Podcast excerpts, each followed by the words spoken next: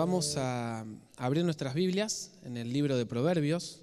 Proverbios capítulo 6, hermanos. Proverbios capítulo 6, versículo 6 al 11. Dice así la palabra del Señor. Ve, mira la hormiga, perezoso, observa sus caminos y sé sabio, la cual sin tener jefe, ni oficial ni señor, prepara en el verano su alimento y recoge en la cosecha su sustento. Versículo 9, ¿hasta cuándo, perezoso, estarás acostado? ¿Cuándo te levantarás de tu sueño?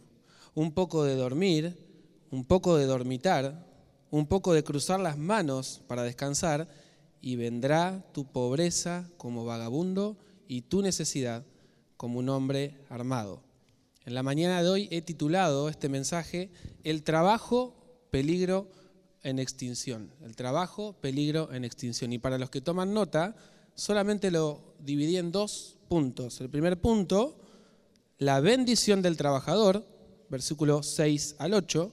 Y el segundo punto, las consecuencias del perezoso, versículo 9 al 11. Ahora, para introducirnos, recordemos que Proverbios es sumamente práctico.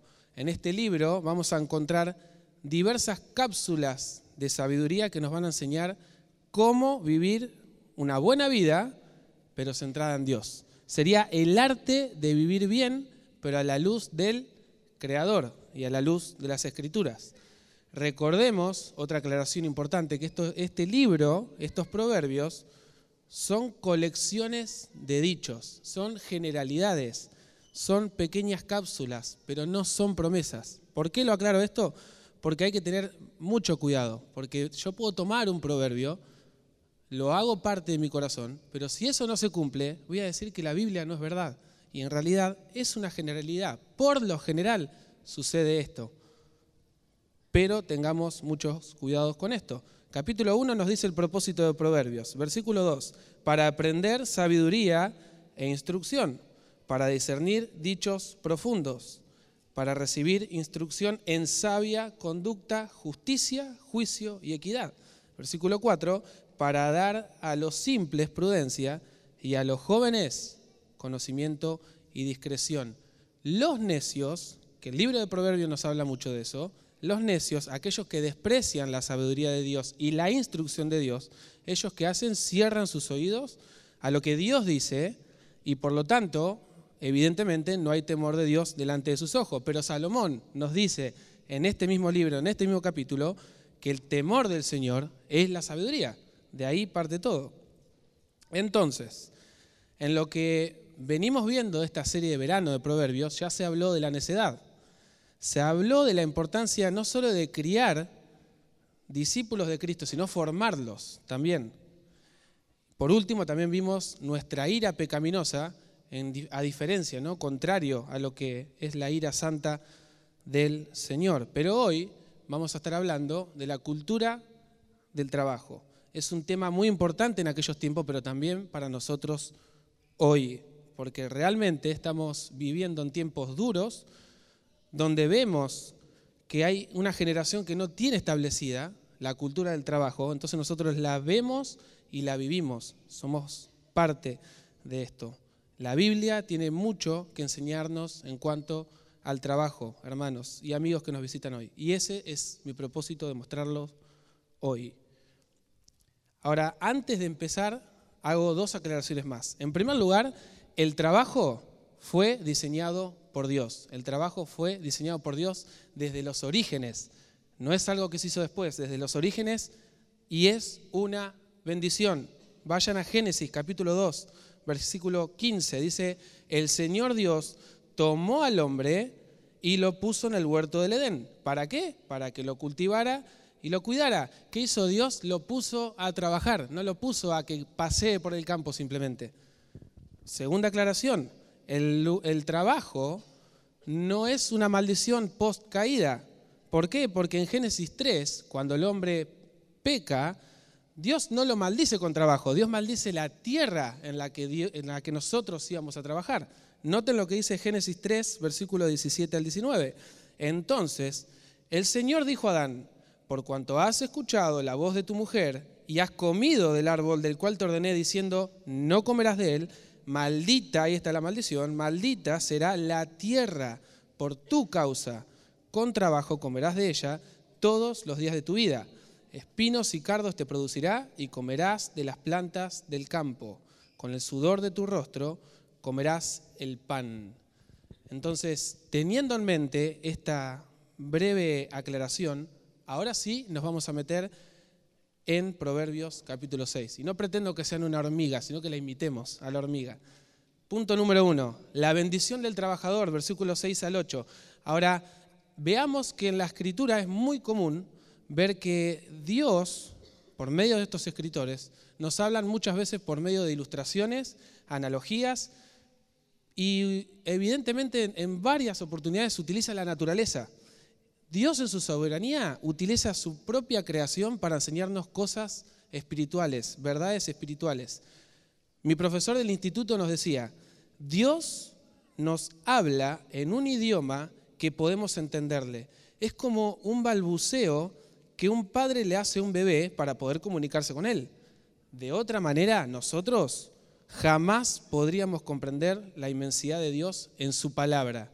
O sea, Dios en un sentido es como que se rebaja a la altura de un bebé para nosotros poder entender lo que dicen. Imagínense que nosotros con las limitaciones que tenemos, entender a un Dios enormemente grande, eterno.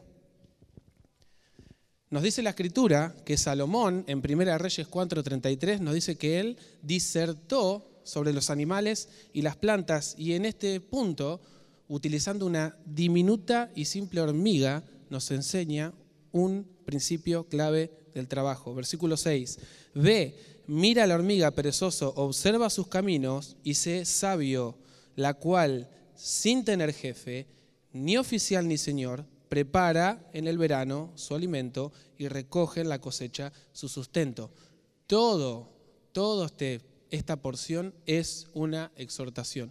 Y en primer lugar, nos vemos un mandato a imitar el ejemplo y a ser sabio, imitar el ejemplo y ser sabio.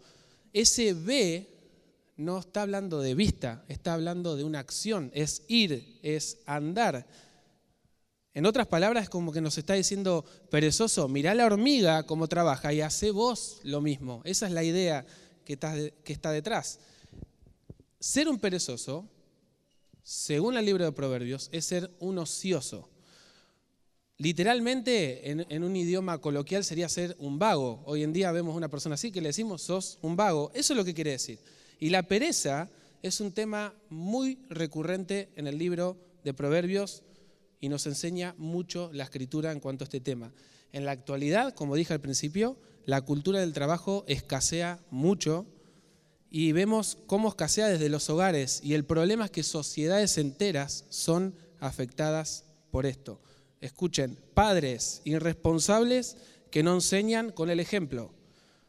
Niños que crecen sin ver ese ejemplo en los padres, porque no lo modelan, terminan siendo jóvenes que no tienen ningún sentido de orientación de su vida, laboral ni nada, nada, absolutamente nada.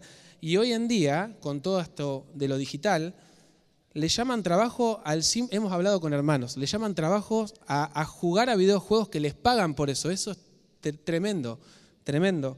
O, viene el mundo de las redes sociales, donde todo el mundo ama ser seguidores y, tener algún, algún, alguna, eh, alguna manera de que le paguen por eso. ¿Por qué? Por la cantidad de personas que los, que los siguen. Aman los seguidores en las redes. Y la verdad es que esto, esta, esta, este, este patrón de niños, de padres, de jóvenes, todo esto, son generaciones, terminan siendo generaciones. Y eso hace que grandes oficios, tristemente que grandes oficios, se, estén extinguiendo por toda esta pandemia del no trabajo. Ahora está de moda la pandemia, bueno, entonces es una pandemia del no trabajo que viene de hace tiempo. A esto, encima a esto, le podemos sumar personas que viven de ganancias deshonestas, totalmente pecaminosas. No vamos a entrar en detalle, pero hay muchísimas. O personas que viven pura y exclusivamente del Estado, desde sus casas, pero sin hacer nada. Y yo no pretendo meterme en un plano político hoy, pero la realidad es que lo que pasa en nuestra nación, no tengo nada en contra con que mi Estado ayude a personas que realmente lo necesitan. Sí lo necesitan. Ese es el punto, que no es así en todos los casos. Escuchen, la falta de integridad en el plano laboral es un gran problema espiritual que nos afecta a todos, dentro, pero también fuera de la iglesia local.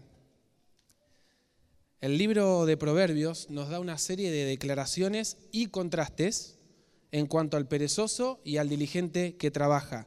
Vayamos, Proverbios 13, versículo 4. El alma del perezoso desea mucho, pero nada consigue. No consigue nada. Contraste, sin embargo, el alma de los diligentes, es decir, el que trabaja, queda satisfecha.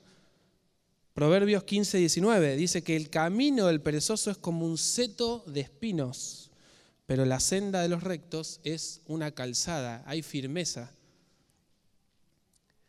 La verdad es que lo que revela un alma que no se ocupa de proveer primero para su propio sustento, para poder vivir él mismo, y también de su familia, si tiene su familia, es un problema espiritual que la escritura le llama pecado.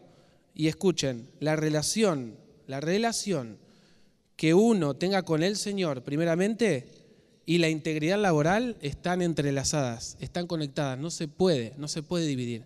La relación que uno tenga con el Señor y la integridad laboral están entrelazadas. Por ejemplo, el apóstol Pablo le dice al joven Timoteo, pero si alguien no provee para los suyos y especialmente para los de su casa, ha negado la fe y es peor que un incrédulo, es peor que un incrédulo. Primera de Timoteo 5.8. Y los fariseos, en un momento dado, acusan al Señor Jesús de sanar un paralítico en el día de reposo y miren lo que dice Jesús. Pero Jesús les respondió, hasta ahora mi padre trabaja y yo también trabajo. Yo también trabajo. Y después por eso procuraban matarlo en Juan 5.17.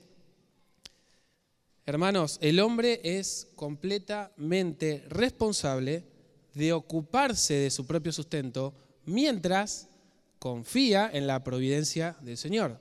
Ahí ves la responsabilidad del hombre, pero la soberanía de Dios. Son ambas cosas, no se puede desconectar y volvemos a lo que dije anteriormente.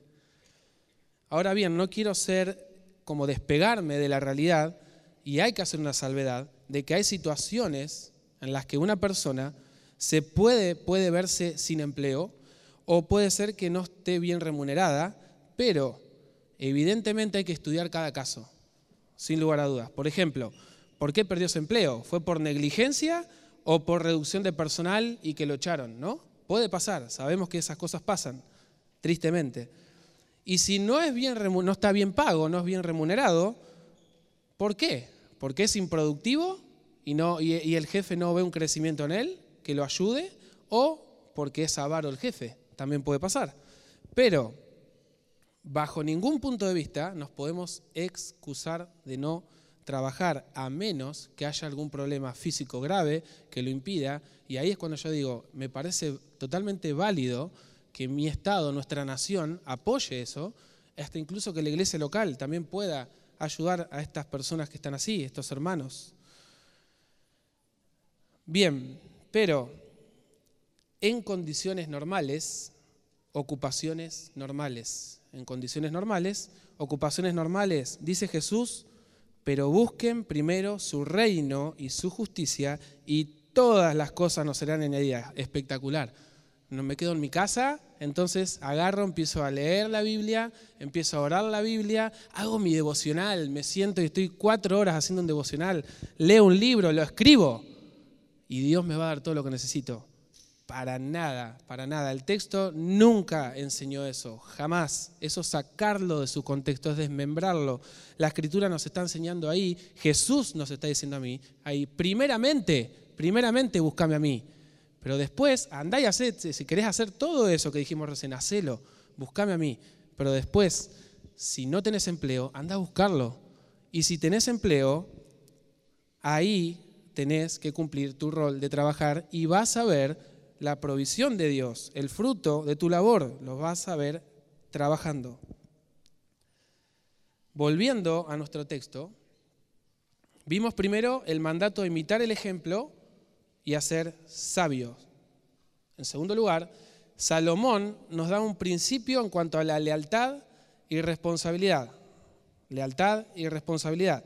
Versículos 7 y 8, la cual, la hormiga, ¿no? Sin tener jefe, ni oficial ni señor, prepara en el verano su alimento y recoge en la cosecha su sustento.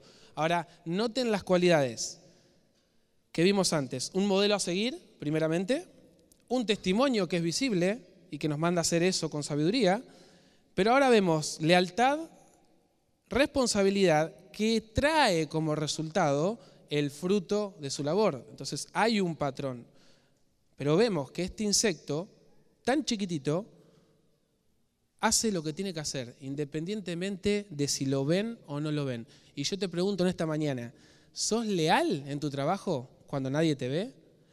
¿O sos de aquellos que cuando ven que se acerca el jefe, se ponen a trabajar porque nos van a ver?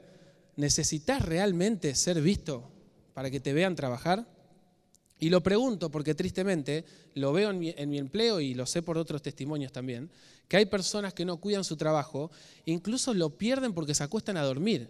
He tenido compañeros que han echado de sus trabajos por dormir en horario laboral o hacer cosas indebidas que no tienen que hacer. Para todas las personas y sobre todo para el creyente, no debería ser así. Recordemos que con nuestro trabajo, los cristianos, y con todo lo que hacemos, servimos al Señor y somos testimonios visibles, somos cartas, somos cartas abiertas. Alguien dijo, lo que haces cuando nadie te ve, eso, eso es lo que eres. Entonces, por más que no te vea tu jefe, ten en cuenta que te ve tu creador, te ve tu creador. En esta ilustración, la hormiga no necesita de un supervisor o de ser vista para trabajar. ¿Por qué? Porque trabajar está dentro de su diseño divino, como el tuyo y como el mío, está dentro del diseño divino. Por eso quería hacer este trazar teológico de que es algo desde los orígenes. Trabajar está en nuestro diseño. Esta hormiga es leal, es confiable, entonces trabaja y prepara en el verano su alimento y, y recoge el fruto de esa labor para su propio sustento, es para él primeramente. Entonces, contrario, un empleado que solo trabaja cuando es visto, o capaz que ni siquiera eso, no es leal, no es responsable y es cuestión de tiempo para que pierda su empleo y caiga en la pobreza, cae en la pobreza. Escuchen, Salmo 128. Bienaventurado, feliz, bendito, bendecido por Dios. Eso quiere decir, bienaventurado todo aquel que teme al Señor, que anda en sus caminos. Cuando comas del trabajo de tus manos, dichoso serás y te irá bien. Versículos 1 y 2. Las escrituras exhortan al pueblo de Israel y también a nosotros hoy a honrar al Señor con qué? Con nuestros bienes. Nada es en nosotros, todo es del Señor pero es totalmente bueno, a la luz de este salmo, ilícito, disfrutar del fruto de tu trabajo. Disfrutar del fruto de tu trabajo es una bendición. Todo es gracia. Todo es gracia. Un escritor dice en cuanto a este proverbio, la hormiga es un ejemplo de actividad, diligencia y planificación, pero un holgazán, contrariamente, carece de dominio propio. Y nuevamente, iglesia, Salomón nos muestra un patrón, un patrón clave, utilizando a, a la naturaleza, una hormiga, ser sabios, ocúpate, trabaja, sé leal, sé responsable y después cosecha el fruto de tu labor, independientemente si es mucho o poco. Dios es soberano y gloria a Dios que tenemos la Biblia y que podemos instruir y que podemos formar a nuestros hijos que son la generación que viene, pero los estamos formando hoy. ¿Para qué? Para que glorifiquen al Señor con todo lo que hagan, con todo lo que hagan.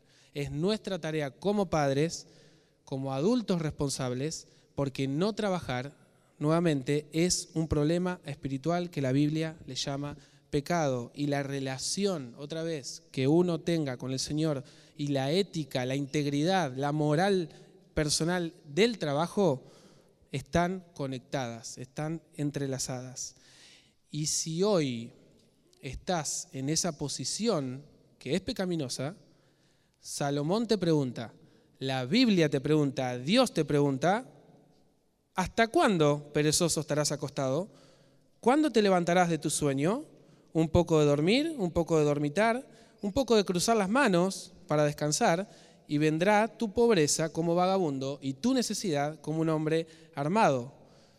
Estamos llegando a la segunda parte del mensaje y parece que a nuestro amigo le encanta dormir, le encanta descansar. Y claro que está bárbaro poder dormir y tomar siestas, pero, y es más, aclarando, Dios nos, ha dicho que tenemos que trabajar seis días y el, séptimo día descansamos, ¿no? Porque es un día apartado, dedicado para el Señor. Pero la realidad es que nuestro amigo no trabaja porque recordemos que estamos diciendo que es una exhortación, no le está diciendo anda a dormir, ¿no? Al contrario, anda a trabajar, le está diciendo. ¿Cuál es el problema? El problema es que esta persona, siendo irresponsable, primeramente sobre su propio cuerpo, sabemos que la ruina es repentina, su pobreza va a ser repentina, pero si tiene familia, familia perdón, hace que toda su familia también caiga en esa espiral descendiente de pobreza. ¿Por qué? Por falta de integridad. Es una irresponsabilidad. Y todos padecerán necesidad por causa de su pecado. El doctor Albert Moller escribe en cuanto a este texto, los que no aprenden a ser buenos trabajadores y ahorradores de recursos experimentarán la pobreza. Al principio, escuchen, al principio Dios le dio dominio a la humanidad sobre los seres que se arrastran, pero un resultado de la caída es que el hombre tiene que aprender de ellos. En este caso, de una hormiguita. Una hormiga nos enseña a nosotros lo que deberíamos ya hacer por diseño divino. Vayamos a Proverbios 24. Dice así la palabra del Señor, he pasado junto al campo del perezoso y junto a la viña del hombre falto de entendimiento, y vi que todo estaba lleno de cardos y su superficie cubierta de ortigas y su cerca de piedras derribadas. ¿Qué le está diciendo? Que no hace nada, que no trabaja, que está todo tirado, un desastre. Versículo 32, cuando lo vi, reflexioné sobre ello, miré y recibí instrucción. Nuevamente, un poco de dormir, otro poco de dormitar, otro poco de cruzar las manos para descansar, y llegará tu pobreza como ladrón y tu necesidad como hombre armado. El tema acá, el tema acá no es si va a llegar esa necesidad. No, no, va a llegar. El texto literalmente te dice que por esa manera irresponsable va a llegar tu necesidad. Y claramente se puede ver la, maldición sobre la tierra, ¿no? Que leíamos hoy en Génesis 3. Los perezosos, lamentablemente, el vago conduce a su familia a un estado de pobreza. Y no quiero sonar redundante, pero nuevamente, la pereza no es un problema personal, no es un estilo de vida, es un problema espiritual, es un pecado. Y la relación que uno tenga con el Señor y la ética personal están conectadas.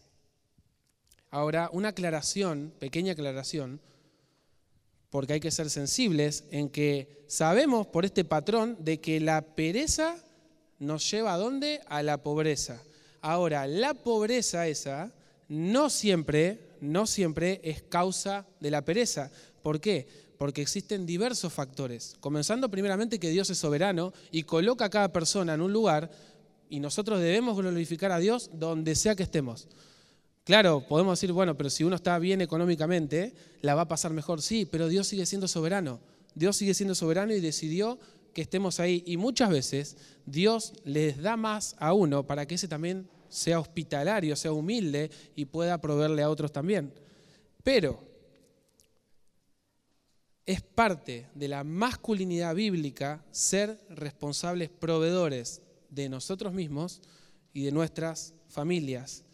Vivimos en una sociedad que no aprecia los valores y peca en integridad afectando todos los niveles de la vida diaria. El escritor Miguel Núñez y pastor escribe en su libro de ética cristiana y se los, cito. Dice, hoy en día estamos experimentando una crisis de valores y no creemos que haya una sola persona que se desenvuelva en la sociedad que ponga esto en duda. Si analizamos nuestros tiempos, es decir, nuestra realidad como sociedad del siglo XXI en América Latina, enseguida nos daremos cuenta de que la integridad es un valor en extinción. Y esto no solo sucede a nivel secular, muchas veces incluso dentro del pueblo de Dios. Hemos podido observar que la mayoría de los cristianos nunca se han detenido a pensar y a reflexionar en qué significa verdaderamente vivir con integridad y sabiduría fuera de las cuatro paredes de la iglesia. Es importante que reconozcamos el momento histórico que estamos viviendo y cómo luce esta crisis de valores a nivel de la sociedad y a nivel de la vida del creyente. Y más adelante el pastor Miguel habla sobre esta crisis de valores y de la integridad y dice que afecta a todos los niveles y, dice ¿no? que afecta al individuo, a la familia, a las instituciones todas, a la política y sobre todo a la iglesia local. ¿Por qué? Porque la integridad es el valor que garantiza todos los demás valores y sin ella la sociedad pierde su norte, pierde su rumbo y todas las instituciones pierden su estabilidad porque la integridad es el fundamento del carácter. Entonces, para ir concluyendo, hermanos de campana, miembros de esta iglesia y amigos que nos están visitando hoy, ¿se dan cuenta que necesitamos ser hombres y mujeres responsables que eduquen y formen a sus hijos con una cosmovisión bíblica del trabajo, no una cosmovisión mundana del trabajo, bíblica del trabajo. Nuestra sociedad padece de esta cultura de trabajo. No está, no la vemos, o no la vemos en todos los hogares. Y nos afecta a todos. No podemos ser ajenos al problema. Somos parte de la sociedad, somos seres relacionales. Y esa mentira de que lo que haga el otro a mí no me afecta, sí te afecta, porque así estamos. Así funciona este mundo caído.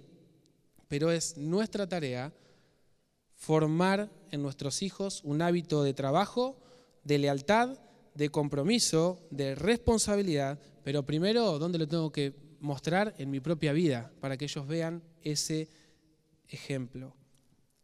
¿Cuándo empezamos a hacerlo? Desde chicos. Los niños, y esta congregación tiene muchos, son como pequeñas esponjas, absorben absolutamente todo. Y si no ven en mí un carácter piadoso en cuanto al trabajo, no puedo pretender que el día de mañana lo sean. Es imposible. Enseñamos desde temprana edad, no tengo que esperar a que sea mayor de edad para enseñarle que tiene que ser responsable en todo lo que haga, en todo lo que haga. Independientemente de si eres hombre o eres mujer, tenés que honrar a Dios con todo lo que hagas. Colosenses 3, 22 al 24. Siervos, podríamos personificarlo, empleados, trabajadores, obedezcan en todo a sus amos en la tierra, no para ser vistos como los que quieren agradar a los hombres, sino con sinceridad de corazón, temiendo al hombre, dice, no, temiendo al Señor. Todo lo que hagan, háganlo de corazón, como para el Señor y no para los hombres sabiendo que del Señor recibirán la recompensa de la herencia. Es a Cristo, es a Cristo el Señor a quien sirven. Y sigue un versículo más, porque el que procede con injusticia sufrirá las consecuencias del mal que ha cometido, y eso sin acepción de personas, sin acepción de personas. Entonces, para los cristianos, creyentes y miembros de esta congregación, o los cristianos creyentes que nos están visitando hoy, si has nacido de nuevo, todo lo que hagas a la luz de este texto es para Él y delante de sus ojos. Es para Él y delante de sus ojos. Es como cuando los pastores Dardo y Ernesto estuvieron predicando en Efesios, que decíamos una vida centrada en Cristo y vivida para Dios. Una vida centrada en Cristo, vivida para Dios. Coram Deo. Vivimos delante de Dios, delante de su presencia. Entonces, es tu tarea ocuparte de tu trabajo, porque no te olvides que tu manera de andar es un testimonio visible para el mundo, porque como dije al principio, somos cartas abiertas, y el cristiano, la Biblia nos dice que debe brillar como luminares en el mundo. ¿Para qué? Para dar gloria y alabanza al Padre. Somos cartas abiertas. Enseña a tus hijos con el ejemplo. Modelalo porque a quienes estamos formando hoy son la generación siguiente. Sé leal donde sea que estés, esfuérzate en tu trabajo, sé responsable y productivo, incluso anhela, no es de idolatría, pero anhela el crecimiento de tu lugar donde te, donde te desarrollas laboralmente. ¿Por qué? Porque ahí está tu sustento. Ora por eso. Y si eres jefe, honra a tus siervos, porque delante tuyo está el Señor.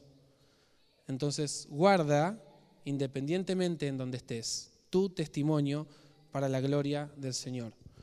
Ahora, si no estás en Cristo y nos estás visitando ahora, y si eres de aquellos que viven como este perezoso, te digo primeramente que estás en pecado y que no solo vas a una necesidad material, derecho a la pobreza, sino que ya estás en quiebra en realidad, estás espiritualmente quebrado. De hecho, la escritura te dice que estás muerto en tus delitos y pecados.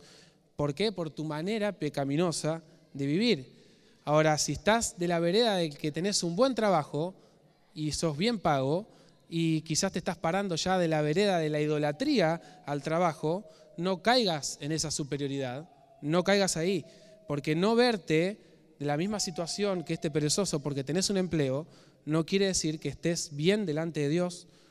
¿Por qué? Por ser un simple trabajador intachable o por ser respetado. Imagínate este diálogo, estar delante de Dios y decirle, por mi trabajo puedo entrar al cielo. No, la moralidad no salva a nadie, la moralidad no salva a nadie, solo Cristo salva, solo Cristo salva y necesitas reconocer esa quiebra, esa bancarrota, esa muerte espiritual, ver tu pobreza a la luz de la cruz y acudir a Jesús, acudir a Jesús y ahí vas a ser no solamente libre, sino que vas a ser rico, enriquecido, pero enriquecidos en Él, en Él, aquel que no cometió pecado cargó tu culpa para limpiarte de toda, de toda maldad.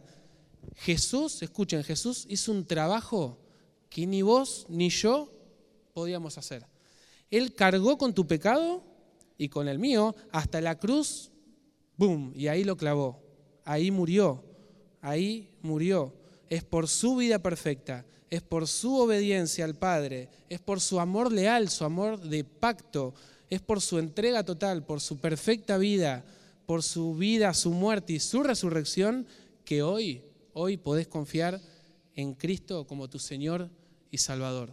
¿Saben por qué? Porque hoy es el día de salvación. Arrepiéntete y cree en Jesús. Vamos a orar.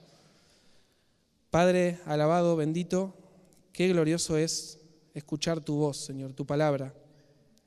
Padre, necesitamos ir a ti porque constantemente, Señor, caemos en pecado, no solo de idolatría por nuestros trabajos, sino también por la pereza, Señor, por no querer ocuparnos de lo que tú ya nos has dicho que hagamos, Señor.